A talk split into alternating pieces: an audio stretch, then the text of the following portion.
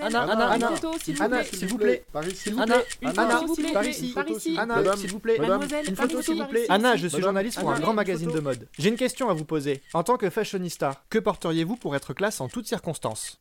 Voyez-vous, moi, j'opterais pour l'iconique, l'indémodable, la fabuleuse petite robe noire et quelques bijoux. Vous savez, la mode, avant tout, c'est une affaire de bon goût.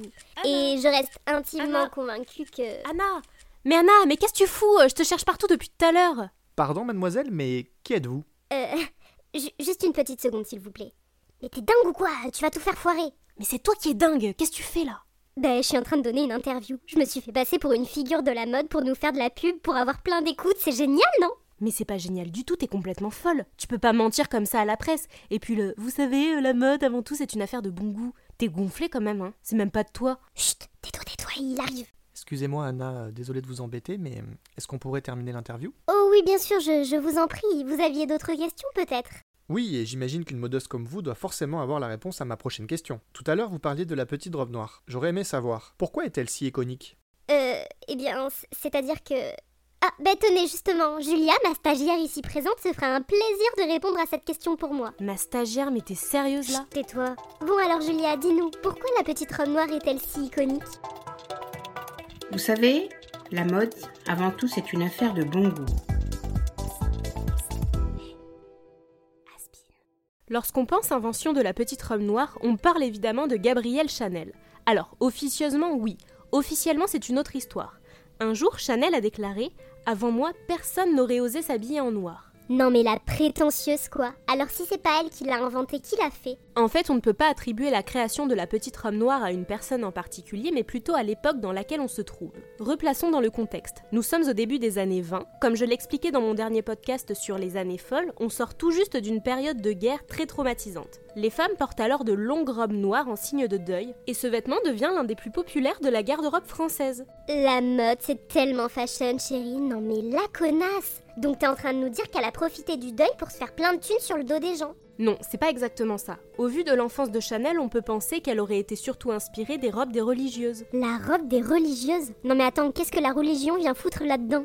Tu connais pas l'histoire de Coco Chanel? Bon, je vais te raconter. Nous sommes en 1895 en Corrèze dans une abbaye. À l'époque, cette abbaye héberge un orphelinat tenu par des religieuses catholiques qui se voient un jour confier trois fillettes qui ont perdu leur mère Julie, Antoinette et une certaine Gabrielle alors âgée de 12 ans. Dans cette abbaye, Gabrielle, bah, elle apprend à coudre et elle est surtout entourée de bonnes sœurs qui portent l'habit religieux, évidemment de couleur noire. Il faut croire que son enfance, certes tragique, lui aura au moins permis de devenir ce qu'elle incarne aujourd'hui. Bon, ok si tu veux, ses inspirations étaient pas les mêmes. Mais dans les faits, qu'est-ce que la petite robe noire avait de si particulier pour qu'elle soit à ce point mise sur un piédestal? Je pense qu'on peut dire que là où Coco Chanel a été vraiment visionnaire, c'est sur la coupe de la robe et surtout sur la manière de la porter. Déjà, la coupe de la robe courte, elle dévoile les jambes. Finalement, elle est très simple, mais contrairement aux robes de deuil, elle n'est pas austère. La petite robe noire sera dans les années qui suivent portée au quotidien, en journée comme en soirée, et devient très vite un symbole de l'élégance. D'autre part, bah, elle fait aussi du bien au porte-monnaie. À la sortie de la guerre, rappelons-le, la population est appauvrie et le prix des robes est monté en flèche. D'un côté, on se dit que finalement le noir c'est plutôt saillant et assez sobre, et de l'autre, la petite robe noire peut convenir à toutes les situations en fonction de son accessoirisation.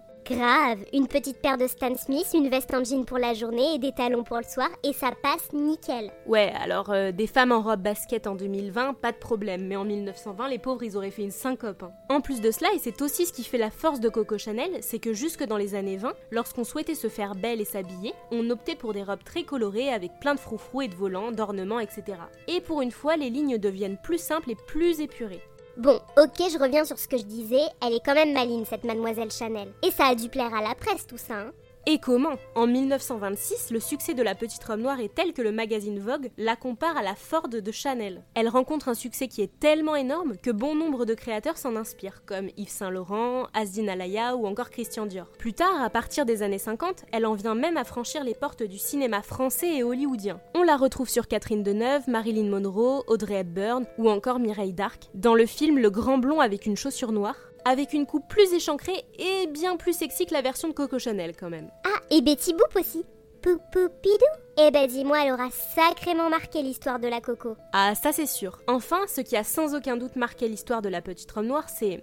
Non, non, attends, blind test. Je vais te passer la publicité et tu vas essayer de deviner, ok? Cool, j'adore les jeux, vas-y. Ah, mais ça c'est trop fastoche là, je l'ai entendu à la télé. La petite robe noire, mon nouveau parfum. Guerlain? Guerlain Mais attends, c'est quoi cette embuscade? Me dis pas qu'ils lui ont piqué l'idée, ces gros connards Oh là là, mais qu'est-ce que tu peux être vulgaire? Mais non, ils lui ont pas volé le nom du tout. Déjà, avec toutes les marques de luxe et de grande distribution qui ont décliné leur propre collection de petites robes noires, on peut dire que le concept appartient à tout le monde. Et la petite robe noire, c'est plus qu'une propriété, c'est un symbole de la mode et du style à la parisienne. Ensuite, si Guerlain a appelé son parfum ainsi, c'est justement pour rendre hommage à cette icône et à Paris, qui est quand même la capitale mondiale du luxe, D'ailleurs, dans la pub, cette petite robe noire est en fait une silhouette qui incarne la parisienne. D'ailleurs, Anna, dites-moi, en tant que parisienne, que faites-vous de votre temps libre? Vous savez, moi, j'aime me promener dans le marais parce que, comme je l'ai déjà dit, j'adore le marais. Et puis, dès toute petite, oh là là, je m'en souviens que de souvenirs, j'allais le dimanche au café de fleurs avec ma mère, on prenait. Attends deux secondes, tu m'avais pas dit que t'étais d'origine charentaise? Euh, mais, mais, mais non, pas du tout. Euh, mais qu'est-ce que tu racontes? Euh, Ne l'écoutez pas. Hein. Reprenons, je disais que quand j'étais jeune... Ah mais si si si, je suis sûre de ce que tu m'avais dit. Hein. Non mais Julia, ta gueule. Mais c'est pas grave, c'est sympa la Charente, moi j'aime bien, et puis tu m'avais même dit que t'avais été au lycée. Euh, hein. allez, on chante une chanson Mais Anna, Ok, euh... euh aux Champs-Élysées, oh, mais arrête. Aux Champs-Élysées,